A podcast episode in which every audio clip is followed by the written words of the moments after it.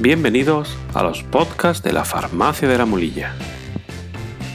Continuamos tratando aspectos de la medicación anticoagulante llamada Sintrom. Y en este episodio, número 7 del programa, daremos orientaciones sobre la alimentación que debe seguir un paciente que tome este medicamento. Los pacientes que toman la medicación Sintrom deben seguir una dieta variada y equilibrada, siguiendo las recomendaciones generales de los expertos en nutrición. Así, deben beber 2 litros de agua al día, cocinar de forma saludable usando la cocción, plancha, horneado o vapor, mantener un equilibrio emocional y realizar alguna actividad física a diario.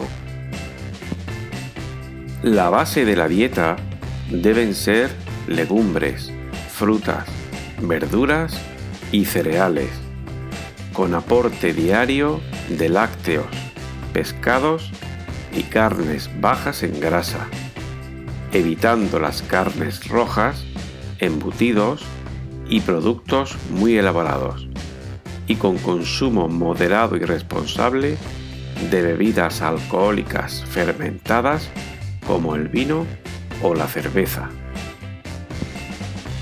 Como advertencias especiales, debido a estar medicados con síndrome, hay que evitar basar la dieta en alimentos ricos en vitamina K por su acción contraria al síndrome.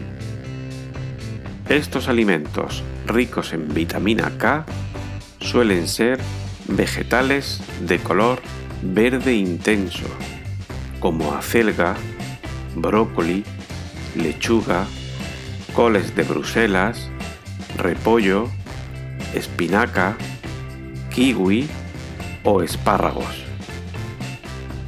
Una persona que toma Sintrom puede comer estos alimentos de forma ocasional, pero tiene que evitar tomarlos de forma habitual, por tener componentes que pueden alterar las cifras de coagulación. También debemos prestar atención al estreñimiento, pues las heces duras en su tránsito por el aparato digestivo pueden provocar pequeñas hemorragias. El beber esos dos litros de agua al día contribuyen de forma eficaz a evitar este estreñimiento. Una forma de asegurarnos el tomar esa cantidad consiste en preparar todos los días una botella con dos litros de agua e ir bebiendo poco a poco de la botella a lo largo del día hasta completarla. Además, se deben evitar excesos con el alcohol, que altera la efectividad del sintrón.